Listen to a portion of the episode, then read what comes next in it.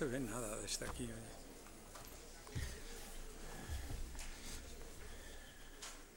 Hola, buenas tardes.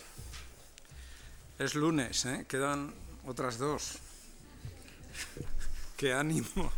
Realmente estoy impresionado. Casi no puedo ni hablar, de verdad. Bueno, vamos a seguir nuestro viaje entonces. Eh, y como entramos en otro terreno, haré un pequeño resumen de lo que hemos visto hasta aquí para situar lo que veremos a partir de ahora. Eh, Recuerdan ustedes que nosotros salíamos, hemos emprendido este viaje en un momento en que la idea liberal y la idea democrática, la idea de un Estado liberal y de una sociedad democrática, un Estado democrático, habían sido erradicadas del pensamiento y de la cultura política de los españoles. Ocurrió eso, claro está, como consecuencia inmediata de la guerra civil y de la derrota en la guerra de la República. Y en el lugar que había ocupado, que habían ocupado esas tradiciones en el pensamiento y en la cultura política de los españoles, quedaron dos grandes propuestas. Una procedía de la Falange, que era, bueno, resumiéndola en dos términos, un Estado totalitario y una organización mm, sindicalista de la sociedad, de los productores, todos en un gran sindicato. Y la otra idea fuerza de aquellos años era eh, la neoescolástica, eh, la resurrección de la neoescolástica de los siglos XVI y XVII a la búsqueda de un Estado específicamente español que tendría su origen en una manera propia de los españoles de entender el poder y de entender la organización del Estado. Las tradiciones del siglo XIX en ese panorama, que venían del siglo XIX, o sea, las procedentes de la revolución liberal y después de la democracia y la aparición del movimiento socialista y en España fue muy fuerte también el movimiento anarquista, ahí evidentemente no tenían ningún lugar, ningún lugar ni público ni privado. A partir de la crisis del 56, que es una fecha, en mi opinión, fundamental en nuestra historia político-cultural, que es lo que estamos viendo aquí, y de la crisis que se abre entonces en el mismo Estado, eh, el pensamiento empieza otra vez a moverse. ¿eh?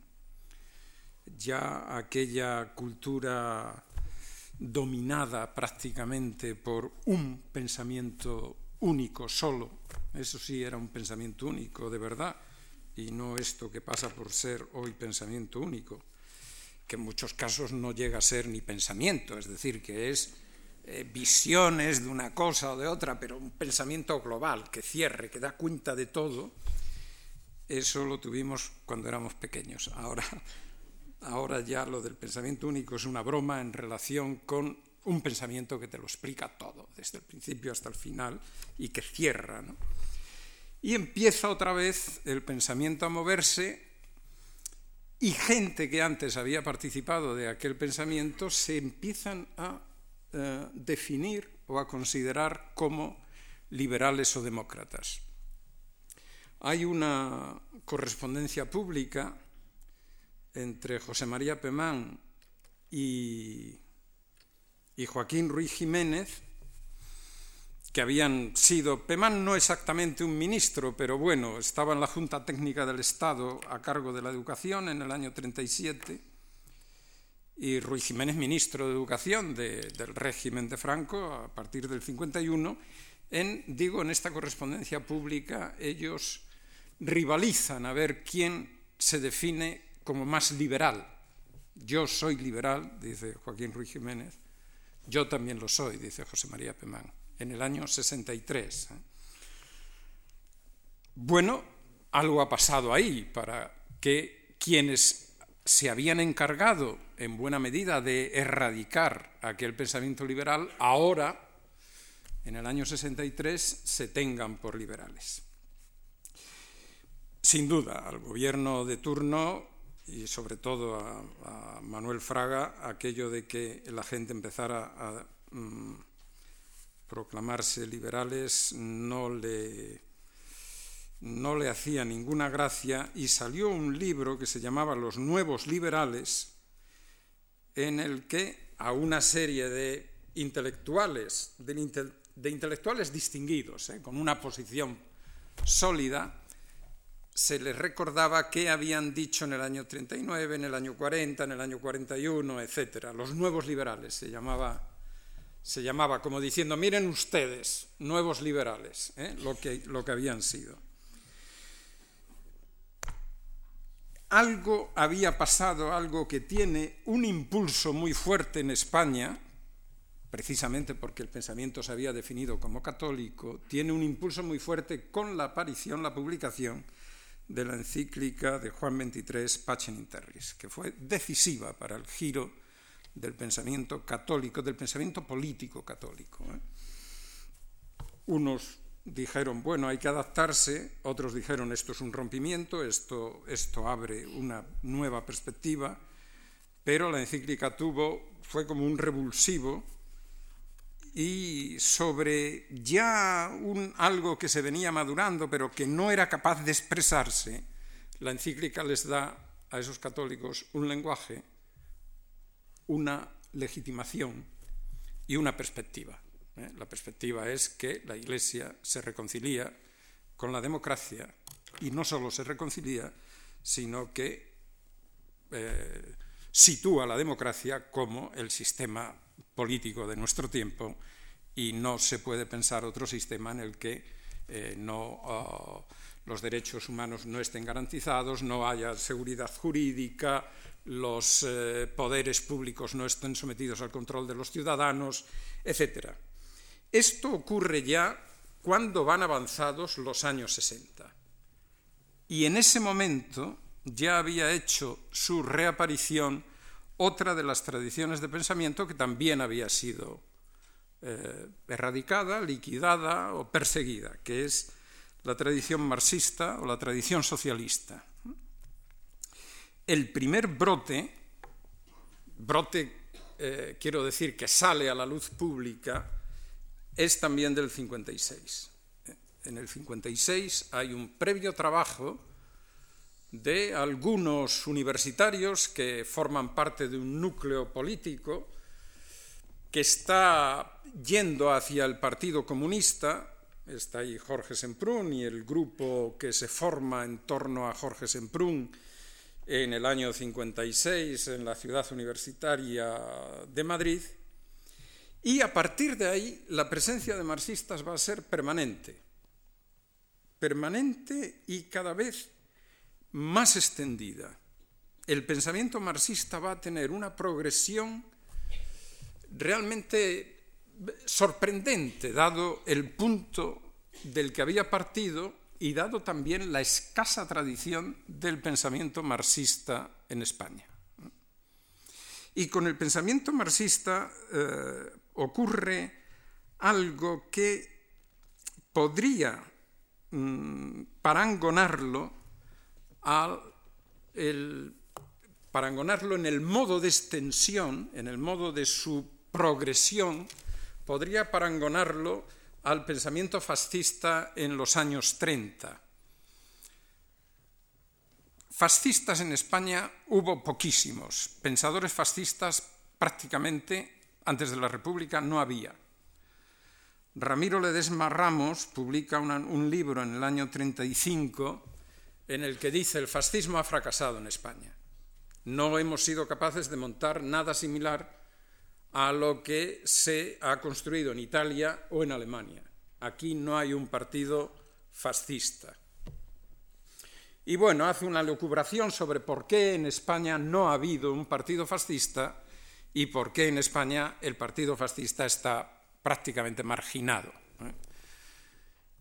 Y dice, es verdad que no hay un partido fascista, pero lo que sí ha ocurrido, y es parte del fracaso de los fascistas, es que los partidos de la derecha se han fascistizado.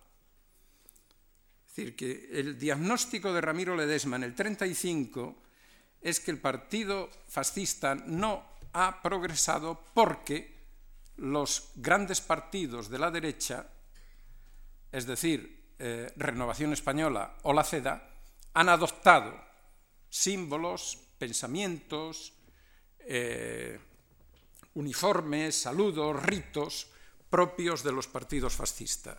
Y entonces él habla de un proceso de fascistización. Es una palabra imposible, pero esa es, la palabra que emplea ahí. ¿eh? Es decir, que han devenido fascistizados, y se habla de un sistema fascistizado más que fascista. Bueno, en España el pensamiento marxista no tiene grandes, no, no, tiene, no, ha, no ha logrado tampoco progresar. ¿eh? No hay una tradición en la que podamos situar un pensamiento marxista propio, español. Luis Araguistain, cuando empieza a pensar sobre la pobreza teórica de los marxistas españoles que no han aportado nada a la teoría política, como pudieran haber aportado un Kautsky, un Gramsci, un Bernstein, etc., en sus líneas reformistas, en su línea revolucionaria, eh, decía, en España lo que hemos hecho ha sido marxistizar un poco. ¿Eh? Fíjense, seguro que Araquistain no sabía que Remiro Ledesma había hablado de fascistizar. Él habla de marxistizar. Y lo curioso de del, este pensamiento marxista, que va a plantear también sus, va a plantear sus eh, propuestas sobre la democracia y sobre la vía a la democracia, lo curioso es que no hay marxistas, marxistas ortodoxos, marxistas mm, que estén en el debate eh, defendiendo posiciones del marxismo según Marx o según Lenin o según eh, Gramsci o según, o según una propia creación, pero hay mucho marxistizado. Hay mucho marxistizado. Se dan cuenta, eh, hay una, hay una los, los que no vienen del marxismo, pero empiezan a adoptar lenguaje o, o elementos de la teoría marxista, en algunos casos se preguntan cómo es eso. Se lo pregunta Aranguren, se lo pregunta Enrique Tierno, y eh, la respuesta es, dice Aranguren, que no fue marxista, que no se puede pertenecer a nuestro tiempo sin pensar de algún modo bajo la influencia del marxismo. Él está pensando en el marxismo como moral, como una moral, una moral de acción, algo que impulsa a una serie de gente a luchar por algo, ¿eh? algo que mueve a las personas a arriesgar, es la situación española de los años 60, y eh, Aranguren se plantea el marxismo como moral. ¿Qué hay detrás de esto para que infunda una moral a una serie de gente.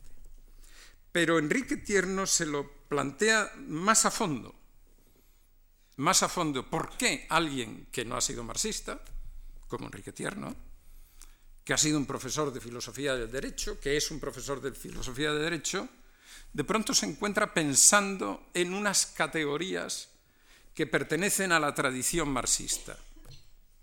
Y Enrique Tierno da una triple respuesta a esa, a esa impregnación del pensamiento, eh, no solo de él, de una buena parte del pensamiento español disidente, que empieza a ser disidente del régimen, esa impregnación marxista. Y él ofrece la respuesta, primero porque el marxismo dice permite interpretar las estructuras sociales, los comportamientos y las ideas desde fuera de los propios condicionamientos sociales, conductas e ideologías. Es decir, porque en el marxismo hay lo que él llama una identificación con la objetividad. El marxismo, dice Enrique Tierno, proporciona elementos para interpretar lo que está pasando en términos de estructuras sociales. La mm, visión más general a finales de la España de los 50 de la gente que tenía preocupaciones por cómo iban las cosas, por la pobreza, por la desigualdad, por la situación en la que estaba la sociedad, era una explicación moral, era una explicación de el tipo de que no hemos sido fieles al mensaje que nos dejaron quienes sacrificaron la vida por nosotros. ¿Eh? Era la presencia de los caídos como un elemento eh, de meditación permanente. hubo en esa España muchos días de funeral, que había que ser leales a, aquello por lo que los caídos dieron su vida, etc. Y entonces la explicación de que la sociedad no acababa de, de arrancar y de que la miseria seguía y las desigualdades y la opresión de mucha gente, se atribuía a razones de índole moral. Eso produjo un cierto, porque esas explicaciones de índole moral no invitaban a una acción, mm, simplemente era una cosa que se quedaba en la conciencia individual de cada uno. Eso no mueve colectivamente para poner remedio a situaciones, no alimenta una acción. Aquí encontraron una explicación, es que las estructuras, que se habló mucho de las estructuras, son injustas. Hasta que no se produzca un cambio en las estructuras, no se podrán remediar los elementos, eh, eh, las eh, deficiencias, los fallos de esta sociedad. Pero además de esa llamada a la objetividad, es decir, a ver las cosas tal como eran, el marxismo sigue diciendo tierno en una reflexión sobre su vida que hace ya mayor, vamos, ya una vez. El marxismo ofrecía también una ética. Detrás de cualquier problema político, decía, decía Tierno, hay una cuestión ética, pero una cuestión ética que se define como protesta por la permanencia de esas estructuras. Es decir, que en lugar de una adaptación al medio y de, bueno, de un eh, arrepentimiento que finalmente no tiene un efecto en la sociedad, decía Tierno que el marxismo define la protesta frente a esas estructuras, frente a esas relaciones de producción. Y algo más, en una sociedad acostumbrada a pensar en términos de que más allá de lo real hay algo a lo que tenemos que dirigirnos, es decir, en términos de utopía, finalmente, el marxismo ofrecía también un elemento de pensamiento utópico. Y eso da un sentido práctico a la vida y contribuye, decía Tierno, que se salga del sueño dogmático. Es decir, que eso, al enfrentarnos a la realidad como algo que tiene que ser transformado para que esa realidad se encamina hacia la utopía, eh, eso despierta del sueño dogmático y, e, e, invita a la acción. Esto estuvo muy extendido, no solo, no, no participa solo Tierno en estas convicciones, esto afecta al grupo que se reúne en torno, en torno a Tierno y en torno, tanto en Salamanca como después en Madrid, afecta a los católicos que pasan a la oposición y que encuentran en el marxismo categorías para explicarse su nueva actitud política y lo encuentran una serie de, de gente que está desde una disidencia relativamente conservadora, como podía ser la de Ruiz Jiménez, hasta los jóvenes intelectuales que entran en una organización llamada Frente de Liberación Popular, el famoso Felipe, que está alimentado en su primera andadura, después tendrá otras, pero en su primera andadura está alimentado por intelectuales católicos que no solo el marxismo, hay toda la nueva, el pensamiento nuevo sobre el tercer mundo, sobre los procesos de liberación de los países colonizados, etcétera, pero van a recoger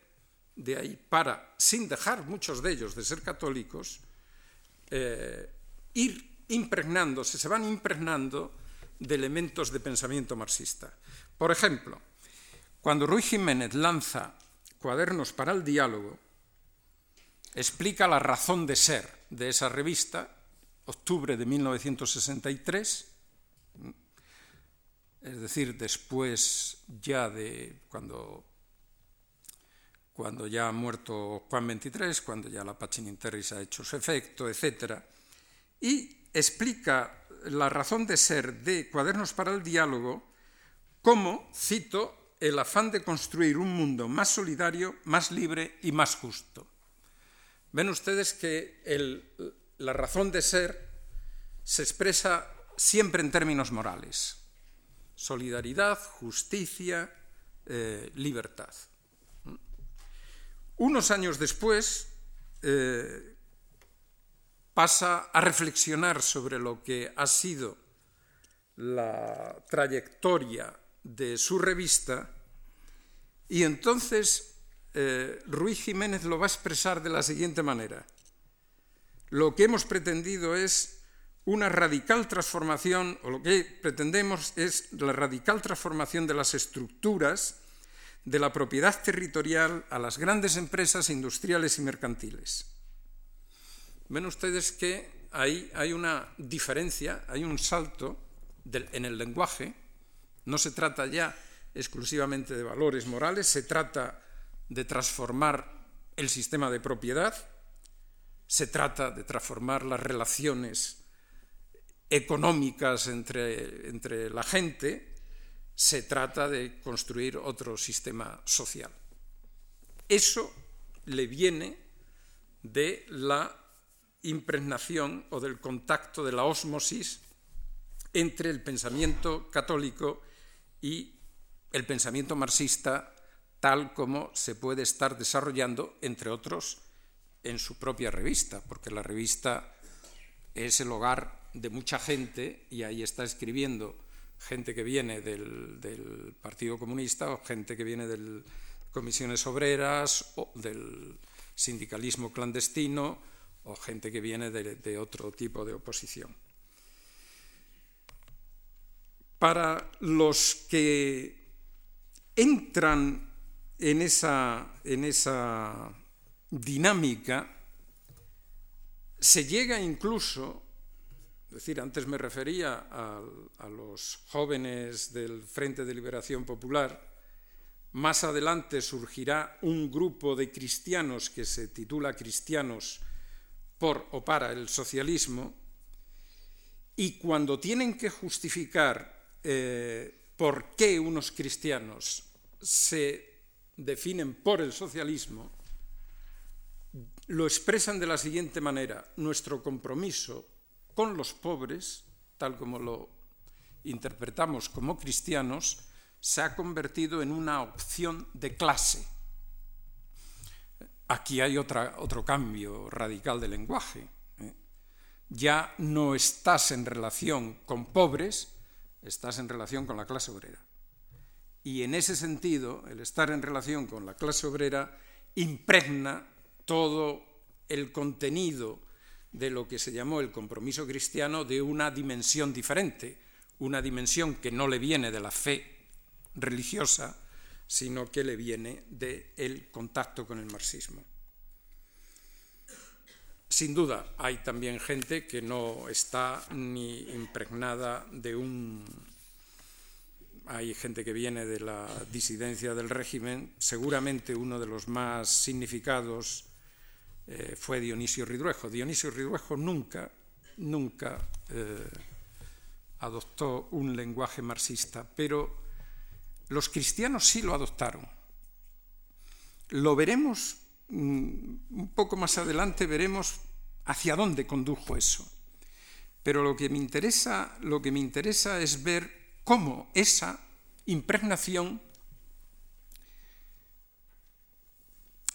tiene un efecto eh, que creo que es eh, decisivo, en, decisivo en la medida en que los efectos son decisivos, o sea, que cubre todo el periodo ya hasta la democracia, en la concepción que se hacen muchos intelectuales marxistas y marxistizados, es decir, que piensan en términos muy relacionados con el marxismo, en relación con el Estado de Derecho, con la democracia. ¿En qué sentido afectó este contacto, que es un contacto que mm, va a tener un cauce, eh, un cauce abierto y van a salir publicaciones, porque ya las publicaciones, si son libros, eh, ya pueden ir abriéndose paso en el mercado, en el mercado español a partir de la ley de prensa, ya hay una mayor amplitud, sobre todo para libros, menos para los periódicos, pero sobre todo para los libros, y van a ir apareciendo libros sobre diálogo cristianismo-marxismo. Ese diálogo está en todos los niveles, se habla de fe,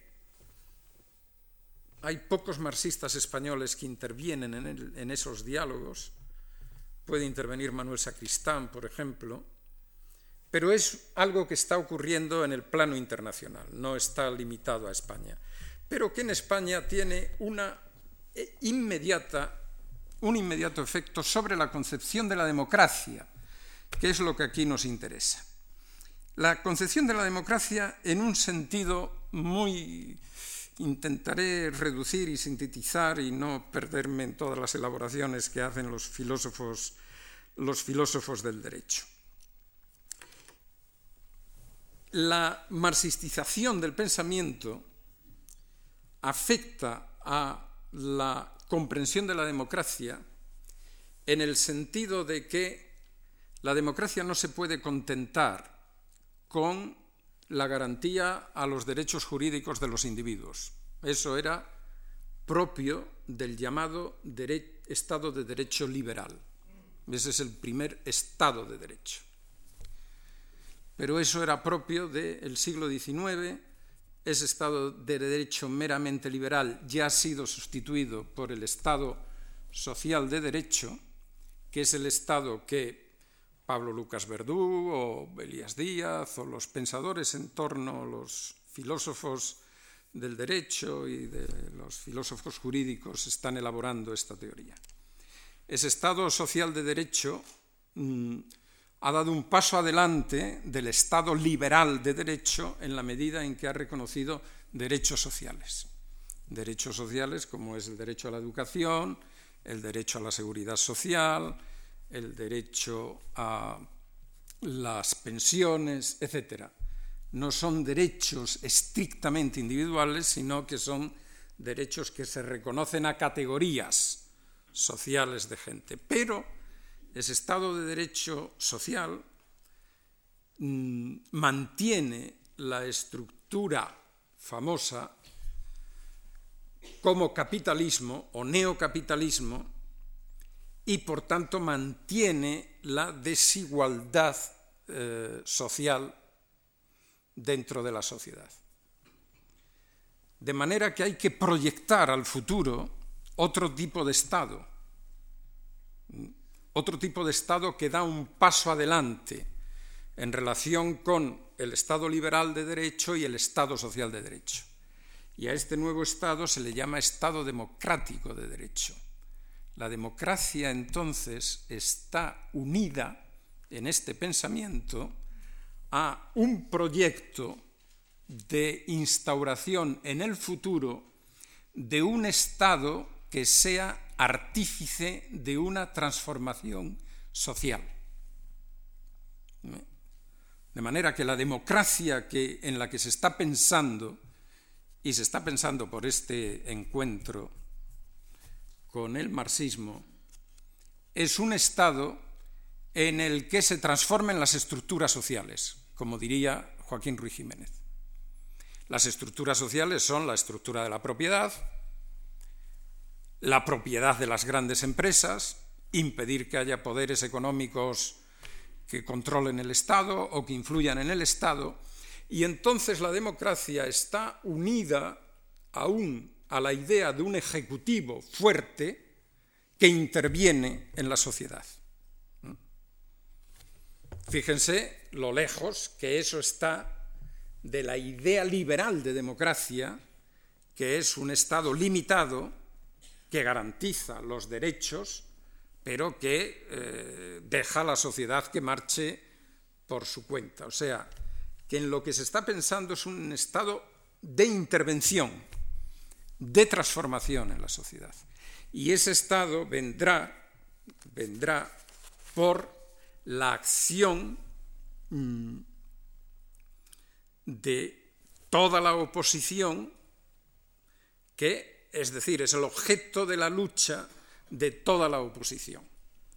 El régimen de Franco no basta que se sustituya con una democracia, tiene que sustituirse con una democracia que con, una mera, un Estado meramente de derecho, tiene que sustituirse con un Estado que sea este Estado democrático de derecho. Eso, ese pensamiento llegó, que es un pensamiento, como veremos, que tiene conexiones ahora mismo, que tiene conexiones con eh, la idea que los marxistas se hacían de la sociedad en aquel momento, impregna realmente a todo el pensamiento político que está o en la disidencia o en la oposición. Lo impregna porque lo que los marxistas españoles están diciendo en ese momento, no solo españoles, esto es un pensamiento que también trasciende los límites de las fronteras nacionales. Pero lo que se está diciendo en este momento, lo que se está pensando, es que más allá de las democracias que existen en los años 60 y que eh, están produciendo este tipo de movimientos de protesta, que tendrán su explosión en el 68. Esto está unido también mucho a todo, a todo la transformación social que va a conducir a la gran eclosión del 68, que es otro año clave también para la cultura política menos española, mucho más en Europa, en Estados Unidos, esa sociedad va a ser sustituida inevitablemente por otra sociedad distinta. Una sociedad que ya no tiene en su agenda la garantía de los derechos individuales, sino que lo que tiene es la igualdad, es decir, la desaparición de las clases sociales. Las clases sociales en los años 60 era un elemento visible es decir, uno podía ver una ciudad y verla dividida en clases. Hay una clase media muy amplia, hay una clase mm, cada vez más monopolista, oligárquica, reducida de las grandes corporaciones, y luego en los extrarradios de las ciudades los movimientos migratorios habían llevado a una clase obrera claramente diferenciada. Las ciudades se segmentaron, el espacio de la ciudad se segmenta en los años 60 y es claro que una gente va a residir a unos espacios y otra a otros. Eso crea una desigualdad en la sociedad. Y esa desigualdad no es solucionable dentro del sistema. Este es el punto de partida no es solucionable dentro del sistema. Hay que transformar el sistema, cambiar el sistema. El problema que se plantea en la teoría y en la práctica es las vías de esa transformación. Pero que el sistema tiene que ser transformado, de eso nadie duda. Nadie de los que están en esta corriente de pensamiento. Se podrá eh, decir que eh, el sistema va a evolucionar por su propio, con el impulso, que va a evolucionar por su propio pie, que hay un dinamismo dentro que lo lleva a. Y entonces se verá ese proyecto de nueva sociedad como un resultado de una evolución a partir de lo conquistado. Y hay, otras, eh, hay otros grupos que eh, a, este, a, este, a, esta visión evolucionista eh, la llaman prácticamente traidora, que eso dejará las cosas tal como están y que lo que hace falta es una revolución. Habrá, por tanto, marxistas que piensen en términos de revolución y habrá marxistas y marxistizados que piensen en términos de una evolución hacia. Pero lo que está claro es que la democracia se entiende como vía para, ¿eh? que no es lo que después se ha llamado un horizonte irrebasable de la política. La democracia es algo que se conquista para seguir adelante. Ahí es donde se encuentra el pensamiento católico disidente, que ya empieza a ser un pensamiento católico bastante extendido, con el pensamiento marxista. ¿Por qué se produce esta, este encuentro? ¿Cuál, ¿Qué es lo que hay ahí en el fondo de estas corrientes de pensamiento para que haya esta concepción de la democracia, sobre esta concepción de la democracia se haya podido eh, bueno, instaurar y reforzar y, penetrar este diálogo marxistas cristianos? Pues hay una concepción teleológica de la historia, ¿eh? en primer lugar. O sea, la historia tiene un sentido. La historia conduce a una meta. Lo que hacemos aquí no tiene el sentido de la acción que se pierde una vez realizada, sino que lo que hacemos sirve para construir otro mundo. Esa visión teleológica de telos, el fin, el fin que uno se plantea, esa visión teológica de la historia da sentido a la acción ¿eh? y mueve a la acción. De manera que cuando uno cree que la historia tiene un sentido y que hay una meta que se va a alcanzar, ese mismo sentido impregna a la acción que yo estoy desarrollando en este momento. En el marco en el que se produce este encuentro, que es el marco de un sistema político que sigue siendo una dictadura, pero que ha introducido un dinamismo social muy fuerte en la sociedad española y un tipo de conflictos nuevos en el plano político, era plausible pensar que el dinamismo en el que había eh, entrado esa sociedad no eh, se situaba mucho más allá de las realizaciones propias posibles dentro de ella. Y los años 60 en este sentido son años de gran fe, de gran fe, es decir, de, por lo menos en estas minorías que se están moviendo, gran fe en el sentido de que lo que hacen va a construir otro mundo. Y eso es lo que mueve, lo que alimenta la oposición, lo que hace que la gente se arriesgue. Se arriesgue unos a multas, otros a cárcel. Y eso, ese lenguaje del sentido de la acción, hace que en el curso de esas acciones católicos y marxistas puedan encontrarse y puedan eh, y puedan, mm, eh, como, como osmosis, puedan transmitirse elementos de sus creencias, de manera que uno se podía encontrar un cristiano marxista y un marxista que eh, yo creo que en, este, en esta dirección hubo menos, pero marxistas que podían entender perfectamente que la fe religiosa podía movilizar hacia un mundo más justo, más igualitario, eh, en el que la lucha de clases desapareciera porque iban a desaparecer las clases. No estoy hablando, porque a veces podría pensar que al hablar así hablo de una serie de gente, bueno, en este momento en el que la historia ha perdido esa carga de sentido, eh, en este momento es, es más difícil entender. Pero en los años 60 estábamos todavía mm, dentro de una perspectiva en la que había tareas pendientes. Había tareas pendientes de realización. Y esas tareas eran asumibles si se iba contra el sistema imperante.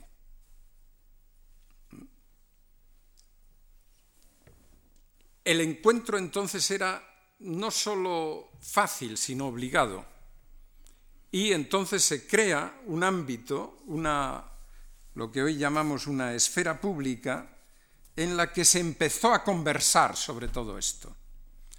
Esa esfera pública podía ser el salón de actos de un palacio arzobispal o de un palacio episcopal. Se convocaban conferencias, iba un conferenciante y el conferenciante iba a hablar sobre reforma agraria, pongo por caso, o sobre los sindicatos en la sociedad, o sobre eh, la democracia en no sé qué. Y a eso iban gente que procedía de los movimientos católicos, gente que procedía del Partido Comunista, gente que venía de comisiones obreras, y se creó un caldo ahí, se creó que permitía entenderse en un lenguaje similar. Esto se da por primera vez en nuestra historia. Antes las posiciones eran posiciones incomunicables. Las posiciones políticas eran incomunicables. Era muy raro que un católico pudiera hablar con un marxista. era imposible en los años 30. Imposible. No había un lenguaje común, no había, no había de qué hablar no había de qué conversar. Cada uno tenía un mundo de ideas cerrado en sí mismo, completo. Y era imposible la imbricación en un proyecto, en el mismo proyecto de gente que viniera de tradiciones distintas. Esta impregnación mutua es lo que hace que sea posible la conversación por vez primera en una historia política en la que el adversario era un enemigo a destruir. No es algo, eh, no es algo mm, irrelevante, no es algo eh, que no que de lo que se pueda hablar y despachar.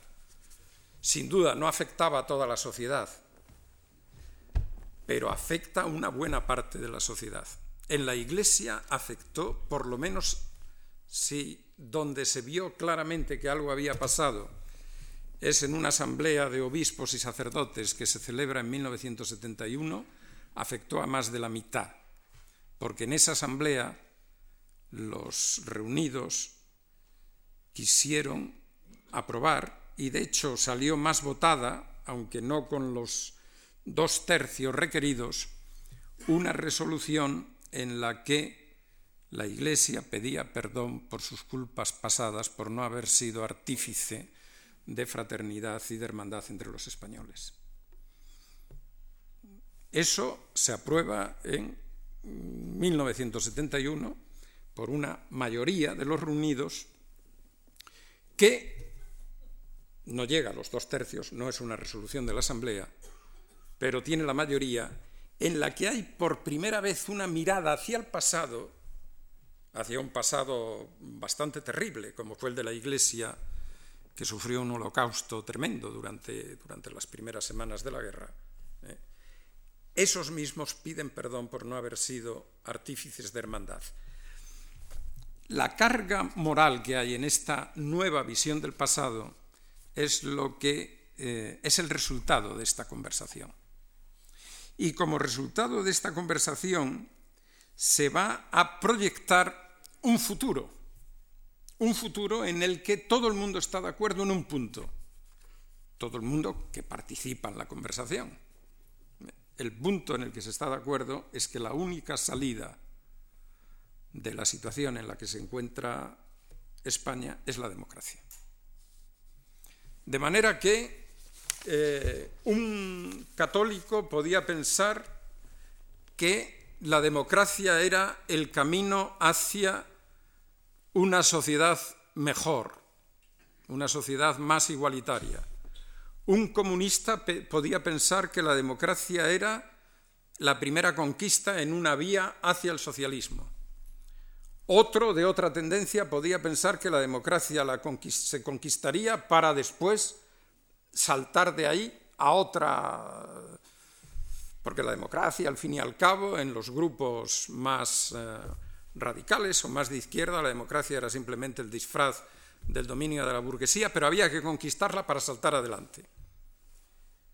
Lo que está de acuerdo todo el mundo es que la democracia es una conquista necesaria, exigida por la misma por sus mismos planteamientos, por los planteamientos políticos que, que se están haciendo. Y entonces la democracia se está entendiendo no solo cuando se habla de que la única salida es la democracia, cuando se habla de que el régimen no tiene eh, posibilidad de mm, evolucionar por sí mismo desde dentro, cuando se habla de que es preciso eh, partir de un proceso constituyente, cuando se habla de todo eso, se está hablando de algo más que de eso. Se está hablando de un impulso moral, se está hablando de un impulso político que hay que darle a, toda, a todo ese proyecto y se está hablando de una carga, se está cargando la democracia de unas expectativas que en cierto modo recuerdan lo que pasó en 1930, cuando se va extendiendo por todas las ciudades la expectativa de la República.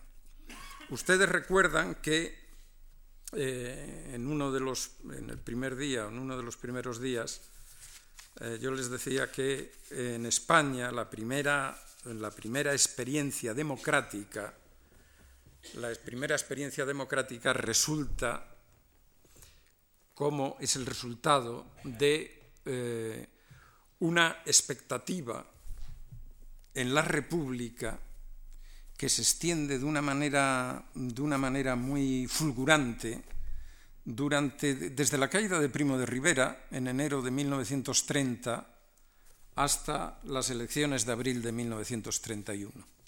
Ahí empieza todo el mundo a identificar la salida de la dictadura de Primo de Rivera con una implantación de la democracia que tendría que ser por la vía revolucionaria para instaurar una república. República se identifica con democracia y la democracia y la república, sobre todo, la palabra es la república, mucho más que la democracia, se carga de una expectativa que eh, la República no era solo la construcción de otro Estado, sino que era también el cambio de vida, la construcción de otra sociedad, etc.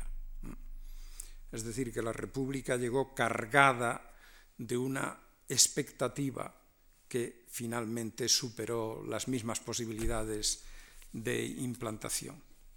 Pero eso fue un momento, un momento muy corto, muy reducido en el tiempo. Fue el año 30. Si vemos el proceso de la expectativa de una democracia, cuando resurge otra vez a partir de 1961, 62, 63, lo que vemos no es una, una repentina, ¿eh? una especie de, rápida de encendida, un estallido, ¿eh?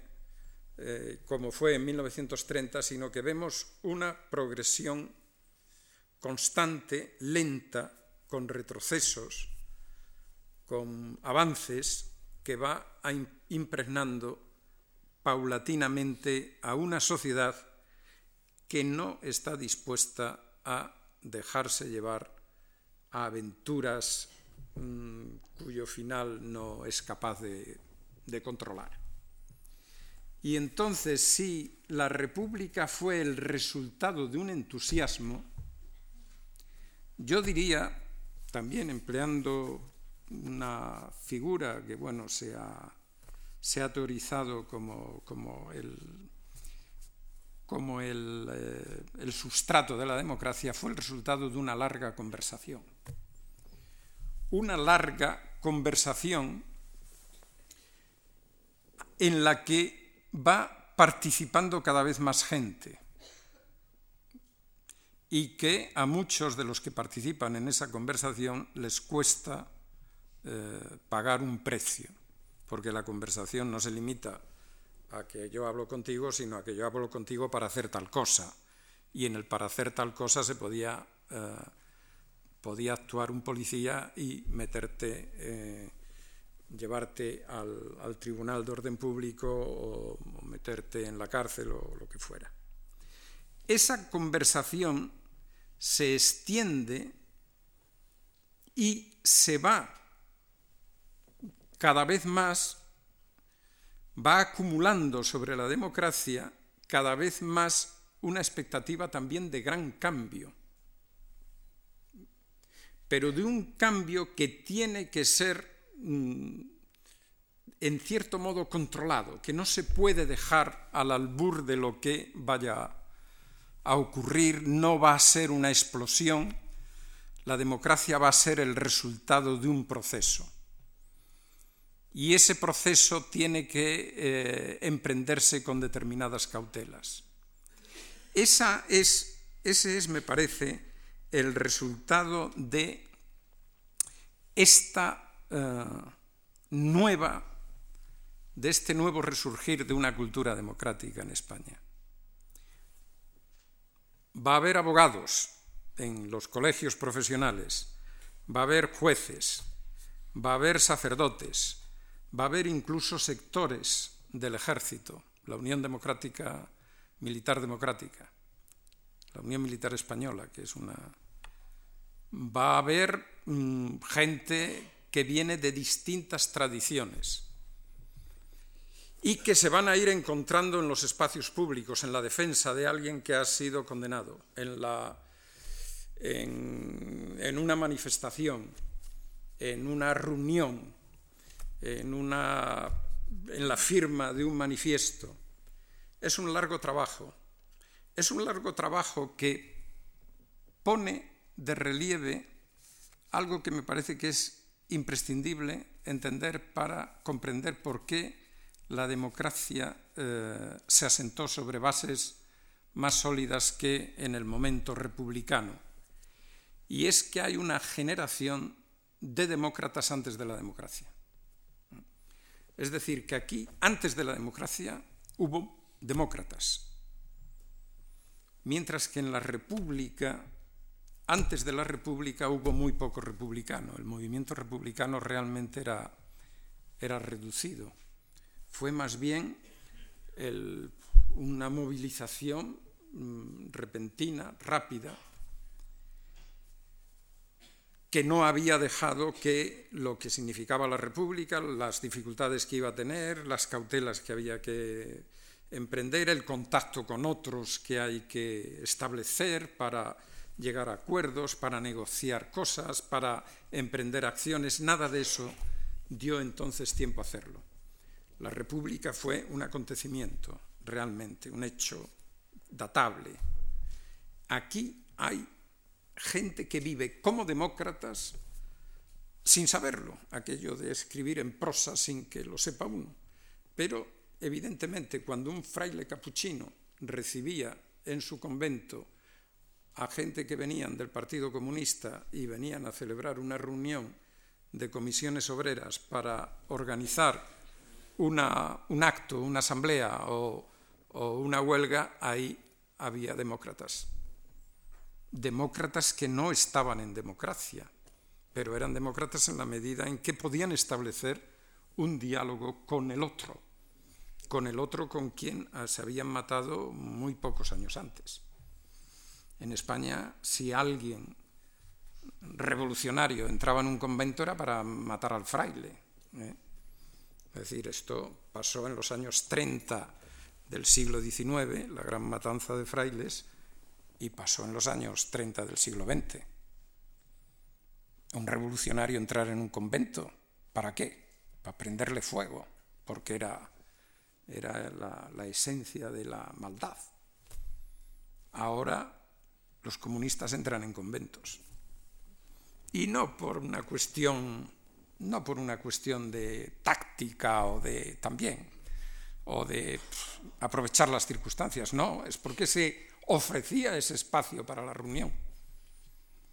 Y eso no es mm, tan reducido como a veces se piensa. Eso creció, es verdad que durante un largo periodo de tiempo. Es verdad que con retrocesos y avances, pero fue creciendo de manera que cuando llega realmente el momento de ya, pues la gente eh, se conocía, se había tratado, se sabía a dónde eh, se iba. Esto, en buena medida, en buena medida, y lo digo como un observador ajeno e imparcial se debe a la posibilidad de que dos tradiciones de pensamiento que habían crecido cerradas, el marxismo y el cristianismo, catolicismo, que no es una tradición de pensamiento, que es una fe, pero que en España ha tenido una importancia muy fuerte como también como pensamiento político, que esos pensamientos pudieran encontrar terrenos de encuentro. Y eso creo que es eh, específico de nuestra historia. Específico por, por dos razones, por una razón que afecta a los cristianos y por una razón que afecta a los marxistas. Eh, la que afecta a los cristianos porque empezaron a vivir muchos de ellos eh, su fe como una llamada a lo que se llamó el compromiso, el compromiso con la realidad y empezaron a actuar dentro de movimientos que reflejaban o que expresaban ese compromiso. Y dentro de la tradición de pensamiento marxista, porque el trabajo en una su trabajo en una situación en la que ellos eran perseguidos reforzó un tipo de moral que les conducía a buscar gente con la que implicarse en sus acciones. Es decir, un joven universitario, si quería que un manifiesto tuviera cierta repercusión, iba a buscar la firma de un liberal. Había una, una continua ¿eh? una continua salida de lo que uno era para encontrar a otro en un terreno en el que el otro, para firmar aquel documento, tenía que estar expresado en unos términos aceptables para el liberal, unos términos que se referían a los derechos humanos. Y fue sobre esa base sobre la que empezó el, el coloquio, empezó la conversación, empezó la acción. Y eso dio lugar a que eh, el marxismo no se entendiera como una estructura rígida de pensamiento, como una, como una ideología de cierre, sino que se vivió como aquellos que lo vivieron, lo vivieron como una, mm, como una ideología que tenía resquicios para establecer conversación con otro. Eso dio lugar a ese personaje que yo llamo demócrata antes de la democracia y a que mm, cuando, eh, Franco, una gran parte del camino que había que recorrer para llegar a la democracia, que era que las barreras entre los de eh, los vencedores y vencidos, por decirlo brevemente, estuvieran ya liquidadas, cuando murió Franco se encontraron que efectivamente la acción de esta gente había liquidado esa, esa barrera y que era imposible reproducir eh, la misma política de exclusión, la misma política de mantener el resultado de la guerra, etc. Esos demócratas antes de la democracia me parece que le debemos el impulso para que el proceso que veremos en su desarrollo eh, mañana para finalmente ver la, las críticas, eh, eh, llegar a buen puerto. Bueno, muchas gracias.